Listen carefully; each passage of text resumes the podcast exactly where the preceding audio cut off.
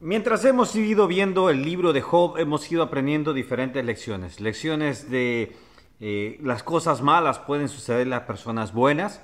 Hemos ido viendo cómo no injuriar a personas cuando tenemos que ver todo el contexto, pero al mismo tiempo saber que todo también puede tener un propósito de Dios.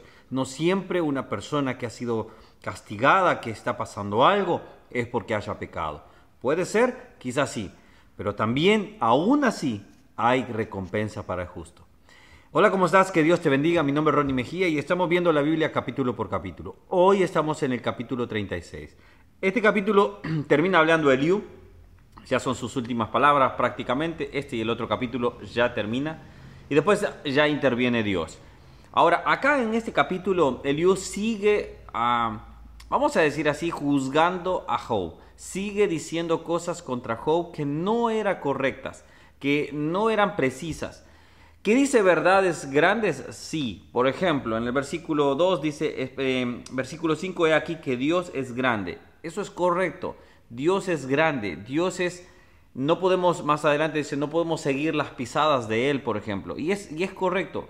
El punto es acá que eh, Él está haciendo un énfasis para que, él para que mostrarle a Job que también tiene que arrepentirse, por ejemplo, que tiene que buscar a Dios, pero que Él, Él en realidad, que hay un pago para los justos, y eso es cierto, y un pago para los impíos. Ahora, cuando vemos esto acá, eh, y uno mira a, a Eliú hablando, claramente se nota esa persona que está haciendo un énfasis incorrecto. Ahora bien, vamos a ver el versículo 10 que llamó mucho mi atención y espero que pueda ser de bendición para tu vida. Dice, despierta además el oído de ellos para la corrección, esto hablando para los justos, y les dice que se conviertan de la iniquidad. Si oyeren y les sirvieren, acabarán sus días en bienestar y sus años en dicha.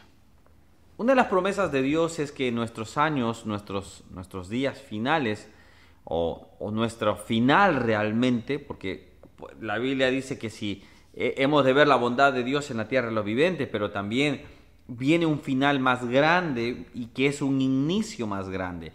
Para nosotros la vida eterna parece como si fuera el final, en realidad va a ser el inicio de todo. Para nosotros la, vida eterna va a parecer, es, como el, el capítulo final, pero para Dios es el principio de los capítulos, es apenas abriendo el libro, vamos a decirlo así. ¿Y cuál es la dicha de todo justo? Y es que la dicha al final de todo hombre que cree en Cristo Jesús será bueno. Mira lo que termina diciendo este versículo. Si oyeren y le sirvieren, acabarán sus días en bienestar y sus años en dicha. Esto me recuerda al Salmo, quiero leértelo, Salmo 1.3, y dice, yo creo que el salmista debe haber tomado esto en su momento del libro de Job, por ejemplo, debe haberlo tomado, no sé si ya lo tenían en eso, pero parece como si estuviera sacándose de esas líneas. Versículo 3 dice, será como árbol plantado, esto es el justo, junto a, agua, junto a corrientes de aguas, que da su fruto en su tiempo y su hoja no cae. Todo lo que hace prosperará. Acá me gusta, por ejemplo, que dice que estarás eh, plantado junto a aguas de eh, junto a corrientes de agua. ¿Qué significa? Nosotros debemos, al, estar buscando al Señor, estamos plantados al lado del agua de vida. Nuestro Señor es el agua de vida. Ahora, cuando es eso, dice que dará su fruto a su tiempo. Que sea lo que vaya a pasar en nuestra vida, sea bueno o sea malo, siempre daremos su fruto. Me gustó un comentario que decía de esta manera. Eh, en el huerto de Dios no hay árboles infructuosos. Y eso es cierto. En el huerto de Dios todos nosotros somos árboles que debemos de dar frutos. Y que daremos fruto a su tiempo. Quizás hay gente que puede decir, pero yo no miro el fruto de, lo que yo he, he, seguido a Cristo Jesús por 20 años. Bueno, quizás el fruto será en los últimos de tu año. No lo sé. El punto es que será bueno.